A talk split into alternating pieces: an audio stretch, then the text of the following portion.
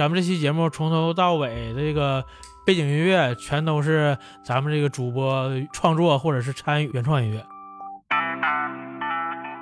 肉体上，我觉得我需要弹吉他。就跟我说有个人打鼓，就打的特别好。骗子，骗子。就不管什么歌都改成 C 调。对对对对对，你说的，不管什么歌都是 C 调弹就能弹。就是有了搞组合乐队这种想法，吞噬，早期啊吞噬。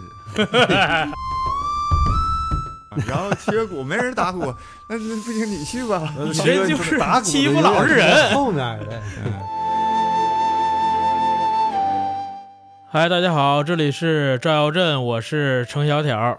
大家好，我是烟圈。大家好，我是彤彤。这期呢是请来了我的两个在音乐上的师兄弟儿，大家好，叫我老齐就行。老齐，齐哥，大家好，我是天杰。欢迎，欢迎欢迎。谢谢谢谢。这是天杰是第一次和咱们录节目是吧？嗯，档期很满。啊，对，档期很晚。给大家介绍一下，这是为什么是师兄弟呢？我们几个都是先后去和我们这个同一个吉他老师去学习，在同一个师门之下吧。这期节目其实就叫做《藏在文化宫里的音乐往事》。为什么是文化宫呢？就是因为咱们这个吉他班也好，还是这个学校也好，在我们这个文化宫里面，所以说这是对于我们来说，这是一个比较嗯、充满回忆的地方。这文化宫本身对于现在年轻人来说，就是一个很陌生的词汇吧？对，，太老了是吧？你讲一讲什么是文化宫吧？文化宫就是相当于一个政府办的一个，里边有教音乐、美术啊、舞蹈啊各种培训班的活动场地。首先，它肯定是政府投资办的收费？啊、对，收费，因为你可以去那儿学习各种艺术课的课程嘛，那现在文化宫怎么好像没有了呢？很少了，很少了都，变成了民办的培训班可能都被承包了之类的。嗯，是吧好吧，其实还真有可说的东西。，对对啊，就说我吧，对于音乐的这个什么时候开始感兴趣的，这个追忆到八十年代末九十年代初那时候了。嗯八十年代末嗯那时候我还小啊，具体多大岁数记不清了，因为我本来就记性不太好。嗯我记得那时候我家有一个亲戚，远房的亲戚，然后是我一个表表弟，嗯，他就是那个时候秋天的时候赶上收收收，呃收地嘛，嗯。然后我们要把玉米都收完之后，会用大马车把那个那个玉米杆什么的，一车一车往家拉。那时候我那个表弟过来之后呢，就正好赶上我家收秋拉苞米杆，嗯然后我们是将近晚上了，天还没黑，我爸赶车，然后我和我那个表弟就躺在那个玉米车那个车顶上。嗯他当时就给我唱个歌，姜育恒的《驿动的心啊》，非常老的一首歌。嗯就从那个时候开始，我就听那个歌之后，我就想到了一个人旅行的这种感觉。嗯之后呢，也在这个广播里面也听到过，就那个时候就莫名的对歌其实就感觉，嗯，这个东西这么好听，嗯像讲故事一样，还能勾起我的一些联想。嗯那时候开始喜欢，嗯然后再往后记忆深刻的就是九零年恋曲一九九零吧，罗大佑的。那时候那歌满大街都满满大街都能听到，去镇子里边的时候，都是拿什么磁带放嘛。嗯，对，好像有一年春晚好像也放了那歌，嗯这个大家应该也都知道。嗯然后那个这是我记得另外一首比较印象深的歌。再往后还能记得的，那就是我后来出外面去打工，然后当时是在盘锦，后来去了锦州，对，在锦州的时候，嗯在饭店给人家做这个，呃，叫什么水二嘛，嗯开始刷盘洗碗。那时候每当那客人都退去之后吧，我们在做这个零活的时候，比如说刷碗、洗碗、捡桌子之类的，那时候我们老板有一个随身听，他就放那个磁带，印象特别深的就是《梦醒时分》。梦醒时分，那时候那歌就印象很深，就就现在有的时候我不知道你们啊，我就现在有的时候再听到类似于这种歌，嗯。就脑子里面还会有当时那种印象。有画面，有画面，所以我说回忆这个东西就美好就美好在于你，比如说一种气味儿啊，一种声音或者一种一个场景，你看到、听到，感受到的时候，它就能把你拉回曾经的那种感觉。嗯嗯，这是我印象比较深的三个时期。嗯，天杰呢？我大概应该在九七年，那个时候经常就是听谭咏麟、齐秦、伍佰、烂人情歌，那个时候，嗯然后就觉得这个东西很喜欢，每天就经常想去听这些音乐。嗯那个时候最开始视频都是 DVD 吧？哎，不是不是 DV VCD 啊 VCD。那时候我买过一个黑豹的一个演唱会，嗯后来知道应该是在工体的一个演唱会，当时的主唱还是那个秦勇。嗯然后当时我记得我还是用电脑那个大屁股显示器的电脑，然后回去拿光驱放在里面去看，看到这个演唱会之后，我就觉得当时每个人留着长发，舞台上有一个东西，后来知道这东西叫电吉他，啊吉他手李彤，嗯然后弹这个东西，我就觉得在舞台上特别过瘾。当时我就觉得这种音乐可能跟流行歌还不太一样，然后就觉得这个东西我特别喜欢，我想嗯做成那个人。这种音乐风格是不是感觉很酷？呃，对对对，看完这个演唱会之后呢，我就买了黑豹的很多磁带，每天那时候弄了一个录音机，每天起床音乐就是无地自容，嗯，很暴躁那种，每每天必须起床。前奏一起的时候，瞬间就给自己震醒了，然后就觉得浑身就很有劲儿，就有那种感觉。嗯然后看完那个演唱会呢，心里埋下一个种子吧，嗯就是在想，啊、我想做一个摇滚吉他手，想做一个李彤那样的一个人嗯啊，就这样。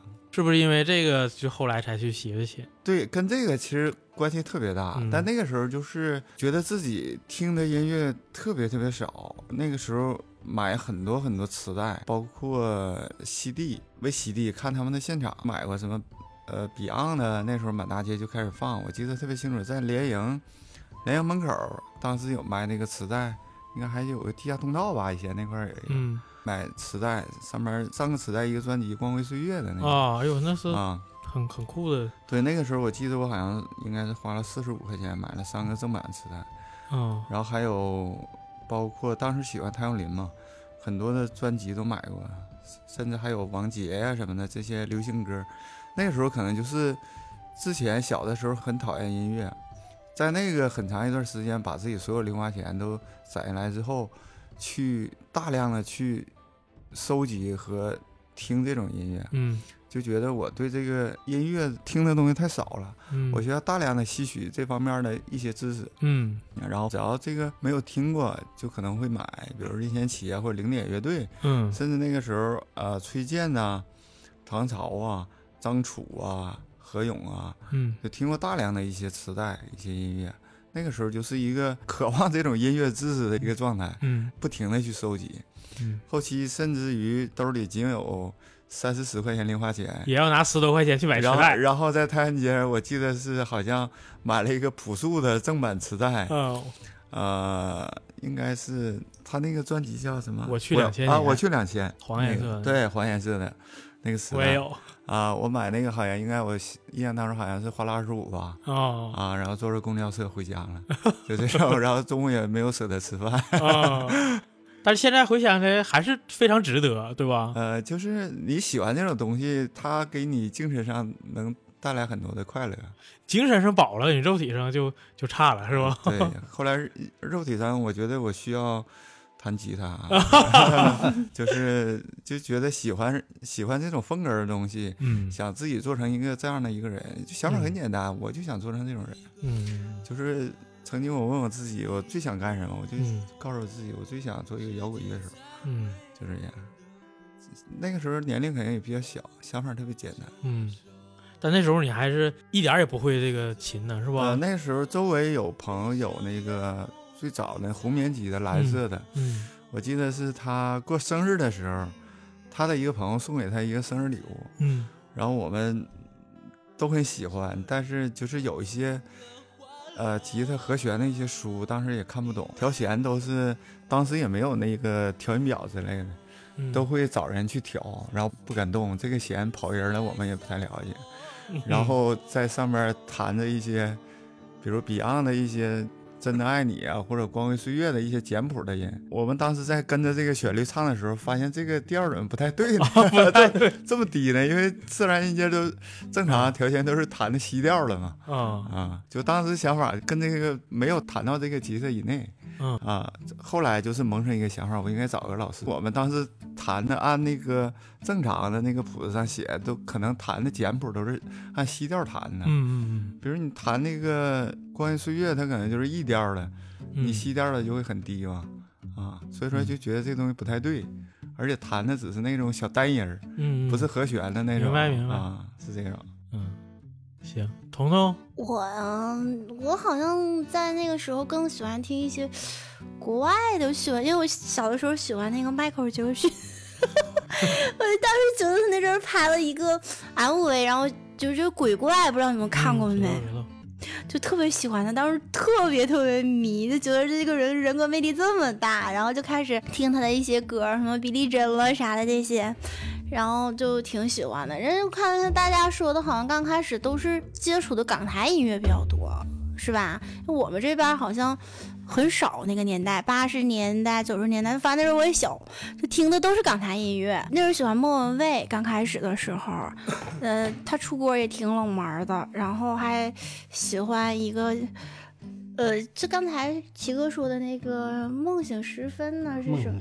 是吧？那个陈淑桦是吧？对，陈淑桦那时候我也买过一个宝丽金的合集，里面就有那首歌。嗯那时候就基本都是宝丽金的歌比较多，啊、宝丽金唱片，真的很多那时候就是，那个时候，嗯，对，所以大概接触音乐就是喜欢听，但是真正要是去学吧，学了一小段尤克里里，就觉得不太适合我，就是你没坚持下来没，坚持下来。学的第一首歌就是那个日本歌《樱花》，我还记得呢，当时老师教的就是那个，分不太清，然后就没怎么学。我小时候我家里希望我去学那手风琴，啊。然后我感觉我就对这个手风琴这个印象特别不太好，就是又又大然后，又感觉看起来就是说很难什么的。然后而且当时我对音乐确实是一点儿也不喜欢，就甚至是讨厌音乐课，知嗯，道吧？因为我感觉这个五线谱特别难。咱俩有个啥共同的呢？就是我家我舅舅，包括我妈，每个人都会一样乐器。嗯就是说什么手风琴，还有六弦琴，也就是我们所说的吉他嘛？嗯我舅舅他们弹的都可好了，嗯，完了就没遗传到下一代。我这几个姐，包括我小妹儿，包括我，谁也不会会。这家里面长辈儿全会，都差差不多能组个乐队。到我们这代谁都不会，这很奇怪，可能就没人要，呃，他比较爱好吧。我还行，我就挺喜喜欢听歌的，嗯但有的他们喜欢画画，就是差的挺多。嗯，小时候因为这个感觉五线谱特别难，然后我看着这个谱子我也唱不出来，就视唱练耳很差，然后我就特别讨厌上音乐课，然后也特别不喜欢音乐，然后也不听歌，就小学的时候。然后后来等到初中的时候，我初一的时候去参加一个作文培训班，在路上捡到了一个正方形的那么一个画片儿，我当时也不知道是什么，就拿回家去了。我也不知道这个画片上这个印的这个人是谁。然后回去之后，我把这个画片打开之后，我才发现这是一个简装的 CD，啊就没有 CD 盒的，只有一个软包装的 CD。这个歌手就是任贤齐，啊，当时家里正好有这个 CD 机，我就把这个 CD 放上了，从此就感觉音乐也挺好。嗯就是启蒙的是啊任贤齐的心太软。对，差不多还依靠。啊 然后我就把这整个这个专辑循环来回听，来回听，开始学这些歌。不知道大家都流不流行用笔记本把你喜欢的歌的歌词抄在本子上，再画一些东西什么的。不沾胶。呃，对，就像有点像现在的手账 嗯啊，确实，啊。然后，但内容就是以就是你喜欢的歌手或者你喜欢的歌的歌词，然后嗯把它写在一个本子上，有空就看，跟着唱之类的。嗯，这就是我当时一个音乐的一个启蒙。后来呢，和我的一个同桌，同桌是学委，当时他自己写诗歌，看了之后，因为我没见过呀，是他自己写原创的。嗯他说这是我自己写的诗歌。我说哎，这挺有意思啊，我感觉我也能写。那时候学习不好，然后也就是用自习写了我人生中第一首，就是我认为是诗歌的东西，给我那个学委那个同桌看了。同桌说你这个不像诗歌，你这是歌词。我说为什么我这是歌词？他说你这个基本都都押韵 啊，啊，而且这个字数还差不太多。人诗歌可能是每一句字数不太一样，但我这个每段的字数都差不太多。有点像顺口溜儿。哎，对，差不多吧。也当时也没合计非得押韵，但是我感觉这么顺溜。顺溜儿，对顺溜儿，读起来好听。从此之后，我就开始写歌词，那是时候九六年的时候，然那后谱曲了吗？当时当时根本就没有这个曲这个概念，因为我只是听歌而已，但是我对于音乐来说还是知之甚少，啊，所以说只是一直在写歌词。然后初中三年大概写了一百多，中专的时候写了几十，到现在应该是二百多首吧。后来也就是没有什么灵感就不写了，这是当时我的一个音乐方面的一个启蒙。后来为什么要去学琴？遇着我这两个朋友呢？就是我希望能给我这些歌词能变成真正的歌曲，所以我才认为我学吉他有助于这件事儿。要学吉他这个这个原因是因为这个烟圈儿，我是跟你们比，我太单薄了。嗯我就只我只停留在听这歌好听不好听之后，就没想过之后的事儿，那都听谁的呢？都听。嗯到现在为止，你说这么多年也听歌，但是我一记不住词，二记不住人，但我知道这个好听哪个不好听，而且我听的没有什么说针对性，比如说有人喜欢听流行歌，我不仅听流行歌，我还听交响乐，嗯，完事儿有些戏曲我也能听，虽然听不懂，就是说我这涵盖量很大，主要是我认为它好听，我就喜欢听。没问题只我只能只能到这一步，但是像你们已经延伸到了从听音乐研究到要做音乐、玩音乐了，这个我就高度就达不到了。其实，呃，我怎么记买的吉他呢？嗯以前我我家不是农村的嘛，嗯然后在沈阳我有一个姑姑，我有一个姑，有一年就是来她家玩串门，然后就发现她家有一把吉他，那是嗯我家、我姑家的我大哥弹过的，可能是，就发现有一把吉他。其实那是我第一次见着真吉他啊，嗯，之前就 之是前都是在在电视上面看过，比如说什么罗大佑啊，什么什么赵传啊什么的，你你听嗯他们唱歌时候人家有吉他，那是我第一次见真吉他，嗯觉得哎呀这东西好，这玩意儿好。后来，然后人家我我大哥那时候吉他好像也不便宜啊，还感觉还挺贵的。嗯然后我也不好意思跟人家要，完事儿人家也没给我，可能人自己还谈呢嘛。嗯后来自己出外面打工干活之后赚了点钱，自己就我想想，我买第一把琴是叫也是红棉的，当时花了多少钱？七八万吧，七七十多，七十多块钱啊，七十多块钱就那种就就贼简单，就是贼单薄那个红棉吉他。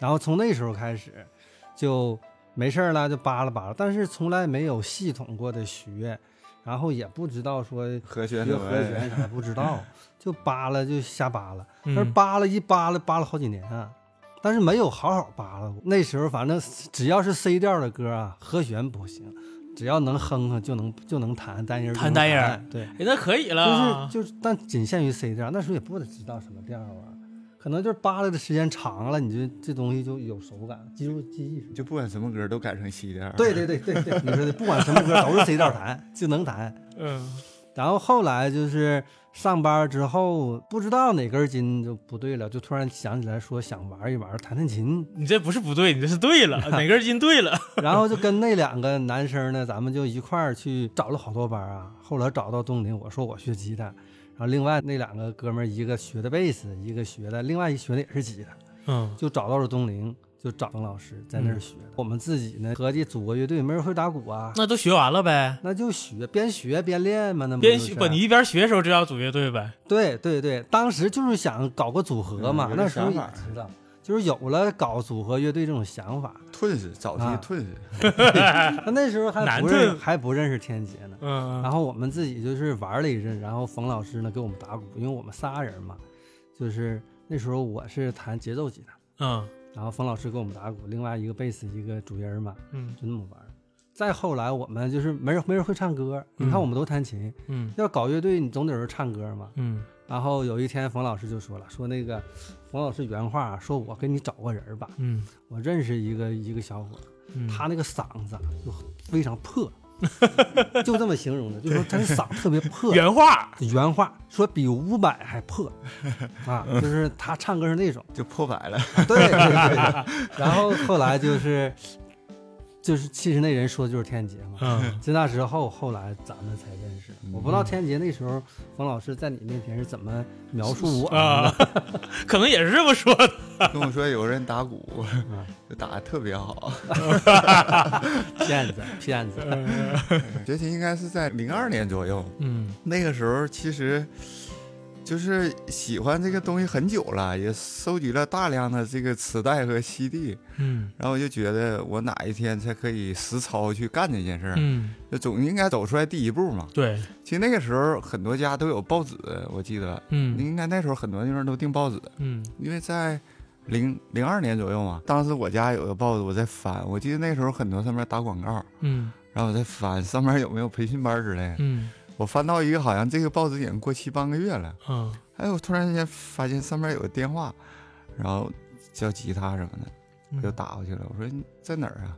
他说在那个东陵的文化馆，嗯。然后他说你哪天可以过来，然后我我说可以，然后当时好像这个这个事儿，当时做什么好像就给忘记了。过了几天，我记得我当时把那手机号存到手机里边，我当时就那时候已经有手机了，啊有啊零二年有啊，那时候已经有诺基亚了都有手机了呀。人家自己卖手机，啊，啊，那时候我零二年基本上二年基本差不多都有诺基亚了哦没有，啊五幺幺零，我我用的那个爱立信的三九八，嗯啊。然后我那个时候我好像把这电话存在手机里边，我就打个电话，我说老师你现在在吗？他说在呀。我说我想过去当面跟你那个去看一下嗯学琴这个事儿。啊，当时那个地方我记得我还找不到，我不知道那个地方具体在哪儿，不知道坐哪个公交车，我出门打车去的。到那之后，我记得当时冯老师那个教室在二楼嘛，嗯我当时因为喜欢黑豹嘛，我我问的第一句话就是我说冯老师你会弹无地自容吗？还考一下老师可还行，然后他拿把电吉他就是弹哒哒哒哒哒这前十六后十六这个前奏音符。啊，当时我就说，我说我就要学这个，我就要学这个，给你征服了是不是？我说，因为他当时我也不知道弹的对不对啊，反正听着就是一样的。啊我说我就要弹这个东西，试着一出来。然后他说这是电吉的东西，我说可以。然后我说应该下面怎么办？然后他说你应该买电吉的，再有音箱，再有效果器。就早期那个注目的五零五效果器嘛，嗯大家都买过这个。然后我就把这个东西买回家了，就跟他去上课。就这从最开始爬格子，特别像特别枯燥和像拉锯一样那种，每天在弹，每天不停的弹。嗯然后弹顺溜一点的时候，觉得自己就是这自己跟着再有一些律动，就觉得这个东西好像自己在进步，有一些膨胀的感觉嗯啊。后来就是自己喜欢，那个时候其实我已经喜欢，就汪峰最开始有个乐队叫鲍家街四十三号，嗯那时候还没有那么流行呢那时候还没单飞呢啊，没没有那个飞得更高那些后期很多人都知道歌，嗯那时候有什么风暴来临、花火呀。嗯这些歌，还有一个特别偏的一首歌，叫你你有没有听见我在哭泣？嗯啊，我记得当时那个歌是，呃，就是我的嗓子唱其实有点高，嗯。然后但是其实冯老师在这帮助我很多，因为他会一些声乐的技巧，嗯。告诉我每个高音和这个气息味道应该怎么去处理，嗯。然后我就拿把吉他去练，然后当时我嗓子就是还比较喜欢伍佰的一些歌，嗯。我记得学了第一首伍佰的歌就是，呃，算了吧，那首歌、嗯也是伍佰不太常见的一首歌。嗯啊、然后我在唱，还有痛苦的人。然后那个时候我跟七哥排练第一次，我就就是痛苦的人，算了吧。后后来有没有你有对这这三首歌，记忆犹新呢，这俩印在我脑子里对这三首歌 当时一排就能排三四个小时，嗯就是翻来覆去，就觉得自己怎么总错啊。那时候水平不是很好嗯啊，翻来覆去的，要要么节奏不行，要么哪块有问题，就翻来覆去的去来回滚那些歌，来回去滚。嗯啊，那个时候因为我弹电琴的必须要就是想法就组乐队嘛，嗯然后当时老师跟我讲，啊，那应该有个组个乐队应该有个鼓手，嗯啊，我给你找一个你的师兄过来，我一看嗯啊，七哥过来，那是我们第一次是在嗯，文化宫的排练室遇到，那你第一次见齐哥是什么印象呢？啊，七哥就是年龄大嘛，就很稳重，看不像打鼓的。嗯，然后那时候我是长头发吗？那时候啊，但是我也没注意过你吧？我可注意过我记得当时那时候啊，好像好像不是很短，有有一些啊，好像有一些，有一些，有一些。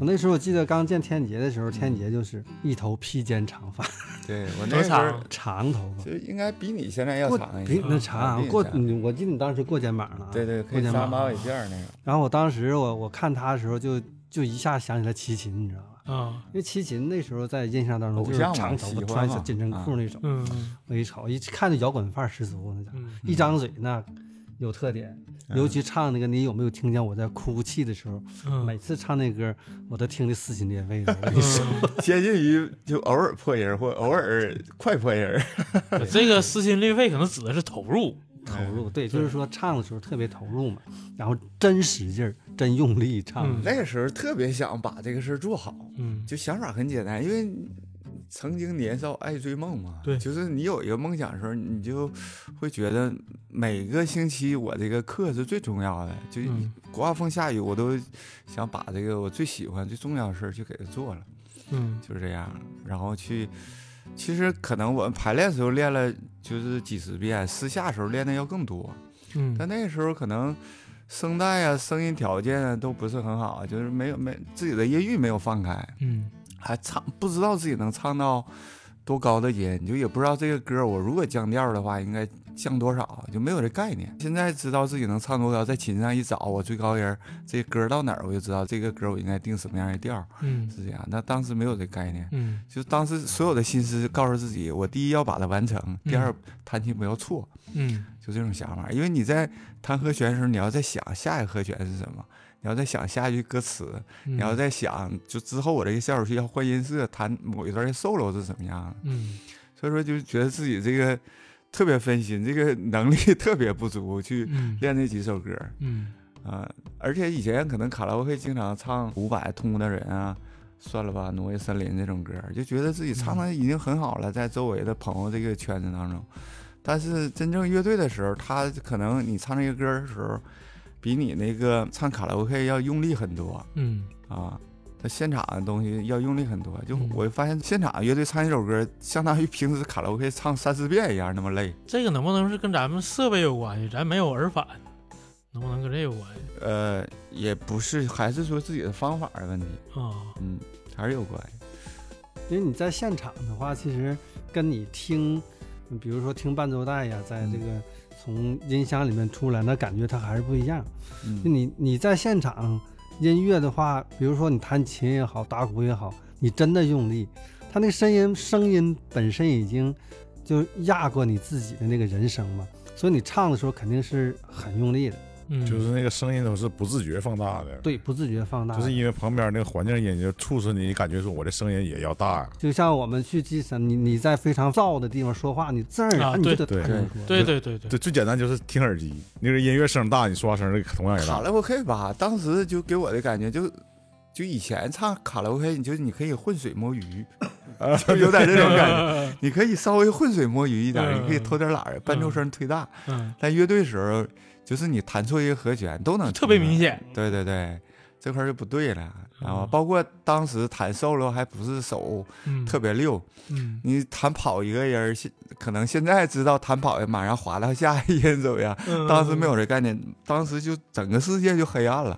啊，就你就卡在这一个音符上了，就我为什么要错？啊 原不我能原谅自己。我之后没法进行了，因为弹错这一个音，对你前面弹错了，后边你可能就连不上了。啊，对，就瞬间失忆了。对你得你会了得找了半天，才能找着现在的应应该弹什么。对对对对，嗯当时就是还是就没有这个太多经验，包括就是你嘴跟话筒的距离，嗯这个声音的强弱大小，嗯这个 A 段 B 段这个味道如何去处理，这个其实都用了很长时间去找这个经验和方法。嗯嗯，所以说那个时候冯老师对我帮助其实挺大的，因嗯为他会唱歌，会弹琴，他也有很长时间的演出和走穴的这个经验。嗯他告诉你这个东西应该怎么去做，嗯什么样的东西是最适合你去在你这个乐队位置上去表达出来的东西，很重要。包括当时其实我特别苦恼，就是选歌，就是我不知道什么样的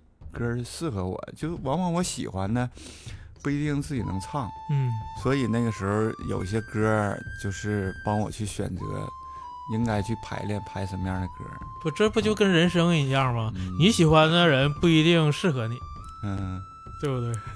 其实我还记得当时有一个歌比较深的，就是《商品社会》啊，郑钧的歌儿，郑钧啊，对的歌儿，咱当时那时候，其实，在排练之前我没听过那歌，没听过。然后后来也是冯老师推荐的，说练练这个歌，咱们也好像也练了好长时间那个歌。F 调，嗯，这你都能记住，我是记不住。反正那个歌当时，关键你鼓手你也不用太记什么 调了。当时一个是除了那个歌本身好听之外，就是那个当时歌词什么的，其实对我也是有商品社会，欲望社会。用在现在可能就更贴切，我觉嗯，得嗯，啊，那歌词写的很好。齐哥介绍一下咱们共同的吉他老师。啊，我跟冯老师认识之后，其实我印象也比较深。冯老师那时候也是梳过辫儿，嗯，对，嗯，你也应该也记得也是梳过辫儿。他但是他一直扎马尾辫儿，对对对，他是梳过辫儿，脸有点然后宽。啊脸有点儿有点儿黑，有点儿宽，然后戴个他自己那个眼镜儿，啊，走路的时候我也是从来没见过他摘眼镜，你们见过啊吗？，他也也我们一块儿在一块儿喝过酒，啊，喝过几次酒的时候，他偶尔会摘。嗯然后我印象深的就是他经常推着他自己那个自行车。嗯，就是有的时候，嗯，那时候好像离他家也不太远，但我现在有点忘了他家住在大西，怀远对，在对在大西，我那时候在在大东那边住嘛，嗯然后呃也从中街走也路过那边，嗯有的时候也能一块儿走。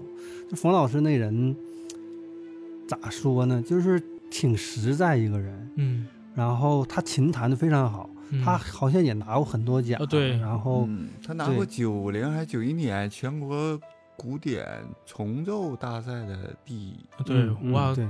我还看着过这对。个，其实那时候跟冯老师在一块儿的时候，我就是，呃，有很多时候他弹琴给我们听嘛，就是练琴闲的时候就让他弹琴听，嗯，我就特别愿意坐在他跟前听他弹琴。嗯。他弹琴那个感觉很到位，嗯，第二弹的也是特别好。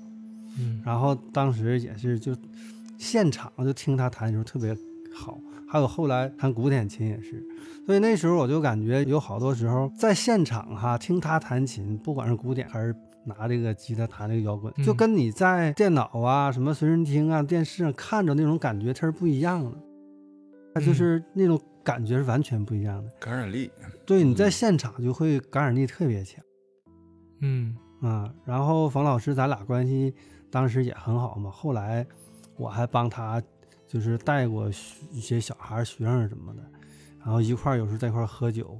他也平时也不怎么太能说，也不太擅长表达。嗯是，对他也不太擅长表达，但是聊起音乐什么的，知道的多，知道的嗯特别多，就是也跟他学了挺多东西，包括后来听听这个音乐嘛，那时候有一段时间就是接触摇滚嘛，之后也是去中街去哪找那个打打口碟、打口袋、嗯打口袋，中间那有一叫什么红日小子，对，红日红日后来在在小西那地方吧，后来没有了。大就是那个乐器一条街那里面有一个、啊有个老头儿，一个后边一条街，对，有个那老头儿。块现在好像还有，我我没这有还有吗？现在还有有吗有就在那个淮安门旁边那个小胡同里。啊，那不是那是那个中街后身，中街就是乐器一条街那对。有现在有那边啊，对，琴行那边。琴行那边也有，中街后身挺好。我都在那块儿买过那个卡口。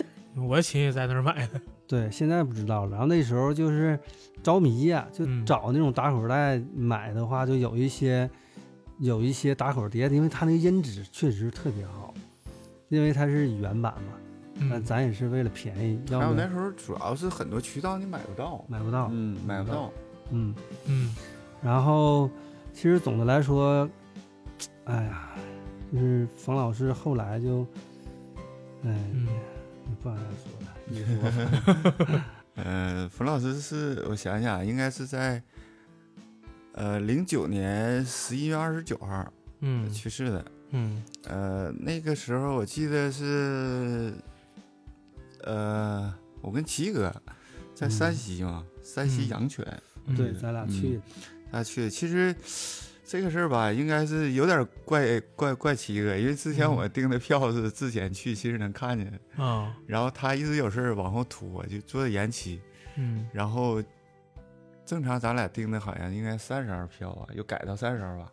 嗯啊，然后其实就没见着最后一面。嗯。其实当时是知道他生病好像挺严重，嗯。嗯，我记得在他生病之前吧，跟他呃打过一次电话，嗯。就那个时候应该是九月份吧，中秋节，每嗯年那个时候，就冯老师对我特别好。我零九年开始基本就不怎么演出了，想换一种生活方式，去一个公司去上班，嗯每天早八晚五。嗯然后每年中秋节我都给人拿那个月饼。嗯然后那年我给打电话，我说你在不在？我给你送过去。他说不用啊，他说我最近身体不太好，回回老家养病了。啊，当时后来我听齐哥说，这个身体好像确实好像是去北京看病，待了很久。嗯然后我就特意要的地址，就给他快递。我记得我买了两盒那米奇那月饼，给他快递到那个老家。嗯。后来听冯老师他老婆讲，在去世之前他吃这个月饼，哦。当时还说，哎，这天姐给我邮过来的，然后过一阶段他会跟老齐过来看我。嗯。啊，当时还挺开心的，啊，就这嗯。种。其实现在我跟齐哥还，咱俩都每个人都有一把古典吉他，就是当嗯。时冯老师送给我们的，啊。就是可能不是很好，不是很贵，但是当时送给我，对，比较有意义，就一个练习琴，因为他嗯。弹古典出身，说嗯。你俩如果喜欢，可以去练一练。嗯。后来这把琴就是我一直在收藏，而且这么多年，就是经过地热什么干燥啊，它经常裂呀、嗯。我已经维修了两到三次。就这个琴，修琴的人说，这个琴虽然不是很贵，你为什么就一直在修的？我就嗯觉得这是我我师傅当时给我的一个念想。嗯所以说每次有一些，比如开裂之类的开胶，我都去拿去专业的地方去修理，就一直保存到现在。这个嗯琴，就其他琴这么多年也有也有不弹的去卖掉或者怎么样，嗯但这这把琴一直在在收藏。我也是，嗯我也就剩那一把琴了。嗯就是以前也整过电吉他，还有木吉他、民谣，也弄了好几把。嗯慢慢慢丢的丢，然后送人的送人，现现在也就剩那一把琴了，但是面板都裂开了。嗯我那个就修过两三次，就经过地热很热嘛。嗯其实冯老师是一个在音乐方面，我在小的时候吧，这个音乐老师我对音乐老师没有好的印象，嗯因为当时我记得有一次音乐课，在相当于期末考试的时候，每个学生唱一首歌，啊，然后我唱了一首歌的时候，这个音乐老师跟我讲了一句话，对我影响，其实这个内心的影响特别大。他说：“你唱这歌怎么能这么难听？” 啊，我记得唱的什么什么。若是那豺狼来了，迎接啊他的有，就是那首歌。当时其实我就全班同学就是哈哈大笑笑我的时候，我就感觉我满脸通红，特别不好意思，嗯就是觉得特别害特别害羞，特特别惭愧，有那种感觉。就是我觉得我为什么要上音乐课？我小时候不也是吗？对对对，我我以后再也不想上音乐课了，就那种感觉跟我一样一样的。啊。所以说后来可能是听了很多流行音乐和摇滚乐，真正的让我喜欢上音乐，就是这样。然后嗯以及我觉得我真正的这个吉他和启蒙老师是冯瑞明冯老师。嗯啊，然后他一直在鼓励我，我可能天生有一些像公鸭嗓那种。嗯他说你在于这个嗓子怎么去用，嗯，其实这个反而是你的一个特点。沙哑感。对你怎么去用这个嗓子唱，你选歌不是什么流行歌都可以唱，嗯你可以选一些你适合的歌，我可以帮助你。嗯然后他教我如何去发声，嗯教我如何去弹琴，就这样让很多歌如何去适合我去选择一些适合我声线的一些调儿。嗯，这种，当时对我其实鼓励特别大。有些时候我就一度觉得这个是不是我有点过度的膨胀，有点过度的相信自己。他一直在鼓励着我。每当我在喜欢音乐这个路上有一些迷茫，或者嗯有一些拿不定主意的时候，如果应该怎么去做，我都经常去找他去聊天儿。嗯嗯，就是去那个文化馆的二楼，嗯就经常跟他聊天儿。他下课之后就跟他聊，说怎么啦？我说最近怎么怎么样，就觉得搞音乐很难呢，吃饭都是问题，就这种。其实冯老师现在反正是不在了，就是他要是在的话哈，现在我觉得也能成个网红，你知道吗？其实那个时候好像短视频还没那么火，嗯就是那时候手机能录视频的对那个时候冯嗯老师其实就跟我研究过，就是说想做这种教学课程啊，嗯，然后拍东西什么的，然后一直我看你给他录过视频，对我给他录过一些，对对对录过一些。他那时候就对这个对这方面，其实他那段时间其实他挺上心了，嗯就是说想好好做这一块儿，说自己把那个课呀什么这教学的东西开个号，然后做一些课程都教一教。后来也也没来得及，嗯就嗯觉得就其实是挺遗憾的一个事儿。嗯。之前天杰说是在报纸上看到招生信息，对对，我之前其实完全忘了我是怎么知道这个这个吉他班儿。现在回想了一下，确实好像是从报纸上看到的。啊，那个时候不光是报纸，我还有一个印象比较深的，就是冯老师和和他媳妇儿他俩一整就出去做那种条幅啊，还有打，还有传单什么的。嗯招生紧张什对么去发传单，对，两个人就其实挺辛苦的那阵儿，他们嗯做的也，虽然生源还行吧，因为他教的好嘛，嗯他那个好，但是也是非常辛苦的，一直都是他两口子。那时候营销应该是挺难一件事对嗯对对，不像现在有一些网络的东西，那个时候就是通过传单或者跟学校啊招生，其实是挺难的一个途径。你像我这种，当时是在一个技术的这个中专里面，所以说我就不可能是在现场看到的，嗯，就只能是就是嗯通过一些媒体呀、或者是报纸嗯来知道这个。看到这个也是看到这个打电话嘛，告诉我在哪儿哪儿上课嘛。那一次一个大的吉他班儿，你们两个当时应该是上小班儿，小班小班一对一的，那那不是小班儿，那就是纯私教，你那叫。我这是纯大班儿，一个大班儿能有三十多人嗯。啊、五六排呢，一进去非常吵闹，知道吧？嗯。像我当时不是特别外向，嗯。去人多的地方我就有点就是社社恐。社恐，但是当时我并不了解社恐这个词儿啊，嗯，但是对于现在来说就是社恐。我本身对音乐也了解的少，嗯。所以就也是特别的不自信。嗯嗯。然后就开始去跟冯老师学吉他，当时是一周是三次课，嗯，然后学大概能有一个月吧，嗯，记得是一百五十块钱，我不知道你们当时是多少钱一对一？那你太便宜了，老师对你太好了，那我这那么多人呢，三十多人呢，一个月花一百五，我们一堂课是吧？一堂课五十啊，有没有？有点记不太清，因为我当时吧，我觉得我可能比较善于交际，啊。我好像学费交过三百之后，我就经常请他喝酒，啊，然后我好像我就没有，我再给的时候他已经不要了。要属于混客了，后边蹭客蹭客，但是当时有一个事儿我印象特别深，就是我们好像学了几个月，应该是在秋天吧，我记得穿长的 T 恤那时候，在那个东陵文化馆门口组织了一次演出，嗯。后来其实在中间也演过一次啊，那个对我印象其实和自信增加的特别多，但是一个锻炼，对吧？对那个时候就是。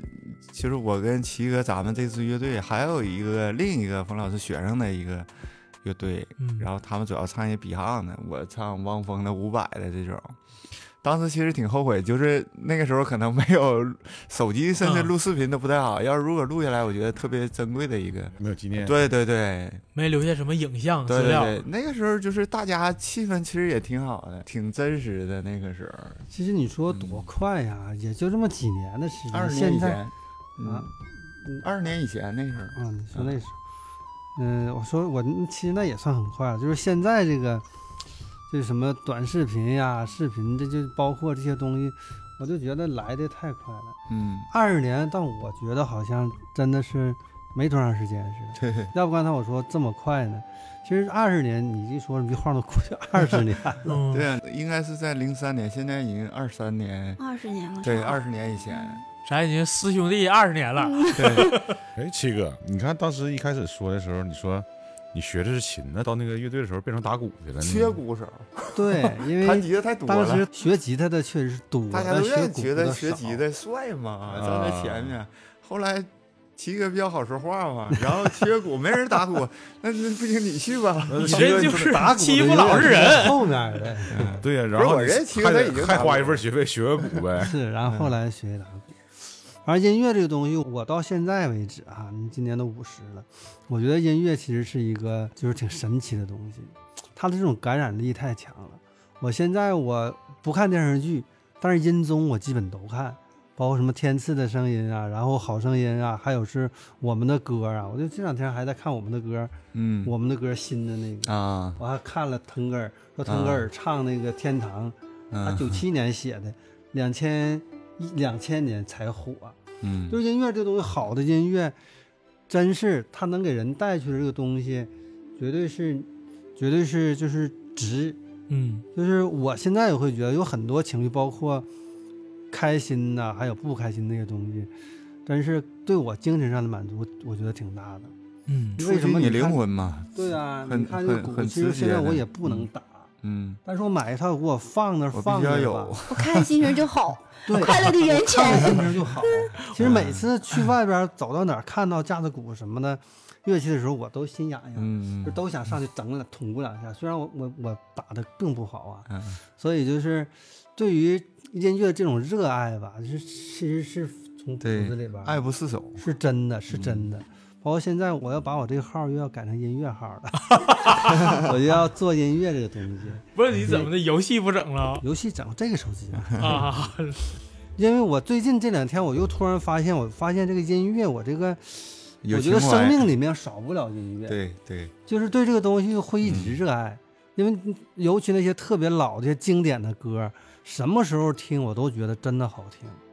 嗯，这这确实是你像几十年、二十多年前的歌，咱们都能记住。你现在的歌你记不住。啊，你说到这儿，真是这又是一个感慨的点了。就是以前咱们，呃，走到大街上哪的，一听那些歌，流行歌，你说像以前什么郑智化、什么星星点灯啊，到包括着周华健什么花心啊，就是每一茬这些港台也好，大陆也好，像李春波、小芳什么的，那些歌我们就走哪都能听着，然后它就能流行起来。但是你跟我说现在的歌，我就感受不到现在有还有歌存在。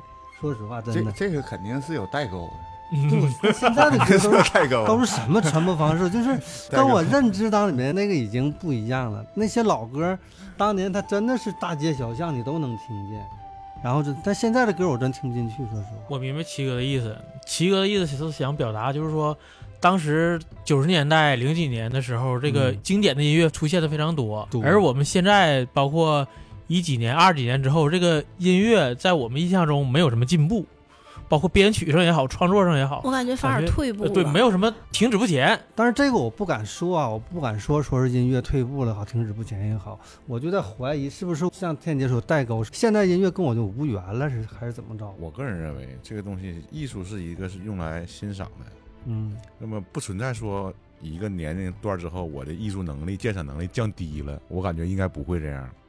偶尔有一些歌也能听到好听的，但非常少。对，就没有以前说听歌、流行音乐那种氛围了。大街小巷那真是，你就你听不听你都你他他真是就那么流行。就是这些年以后，从两千年以后，我就觉得现在的所有的做歌的，好像就是毛不易，我能记住他的歌，剩下我没有谁能记住了。张杰的歌挺好听。张杰，嗯逆，但是我不咋，你这呃太燃了。